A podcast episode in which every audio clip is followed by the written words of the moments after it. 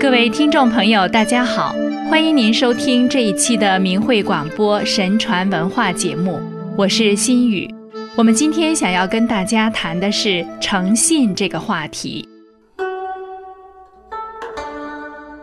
在今天的中国大陆社会环境里，诚信的缺失已经到了一个相当严重的程度。作为一个有着五千年文明的古国。诚信的精神原本就是我们做人的准则。我们今天就来回顾一下古人是如何遵循和实践着诚信原则的。我们中华民族文化是神传文化，历史悠久而源远流长。古人历来重视道德修养，把诚信作为人道德修养最基本的内容。作为修身、齐家、治国、平天下的最基本的道德规范，古人从天地生养万物的过程中，看到了天地真实无妄、自强不息的特征，就把这种特征称为诚，并由此推出人的行为准则。是故，诚者，天之道也；思诚者，人之道也。指出了诚是天道法则，人就应该顺应天道而做个诚实的人。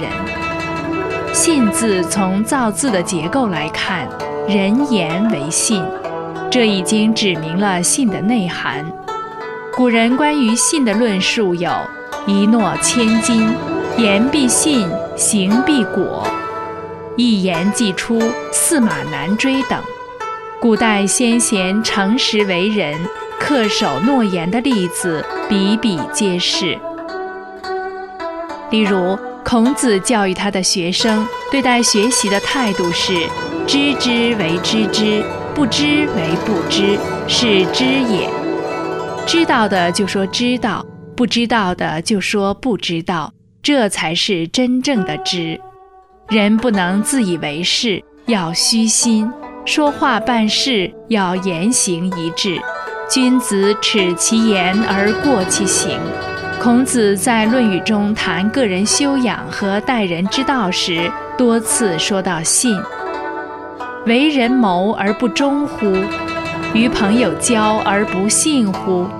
人而无信，不知其可也。大车无泥，小车无月，其何以行之哉？人无信，则无以立，无以行。孔子在谈到治理国家大事时说：“民无信不立。”认为信比军队、粮食还要重要。北宋的范仲淹青年时在睢阳读书，认识了一位姓李的术士。一天，那个术士得了重病，请人找来范仲淹说。我这里有一个炼金秘方，我的儿子年纪小，不能把点金术给他。现在我把这秘方交托给你。术士把秘方和炼成的一斤白金封好，交给范仲淹，就病故了。几年后，范仲淹当了谏官，他找到那个术士的儿子，对他说：“你的父亲会使用神奇的点金术。”当年他过世的时候，因为你年纪还小，所以就托我先保管秘方。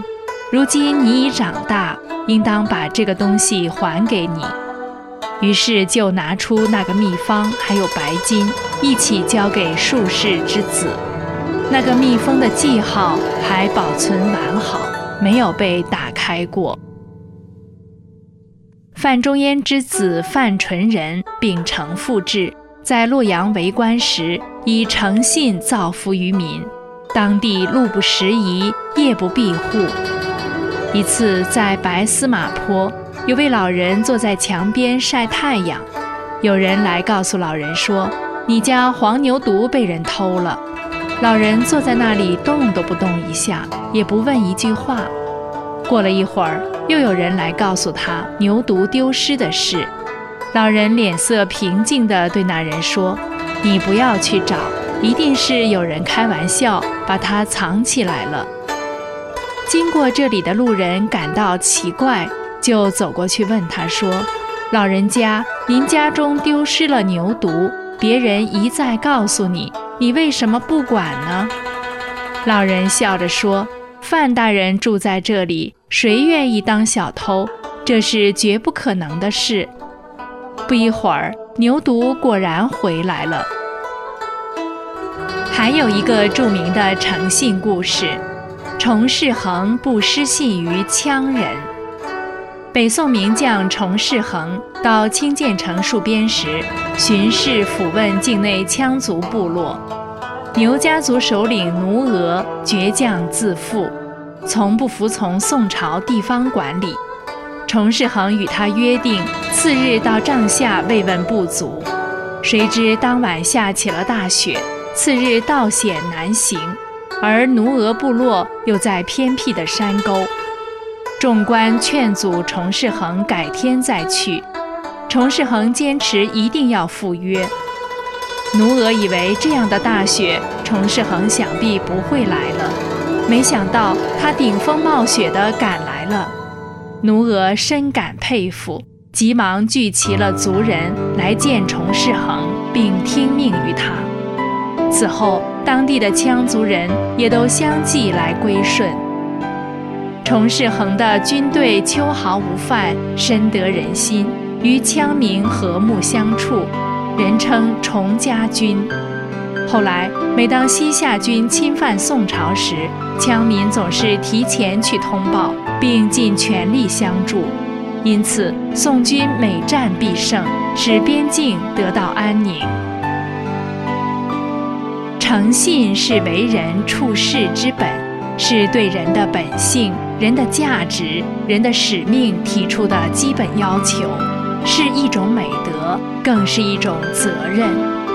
古人常用至诚的标准来规范自己，协调人与人的关系，提高社会道德水准。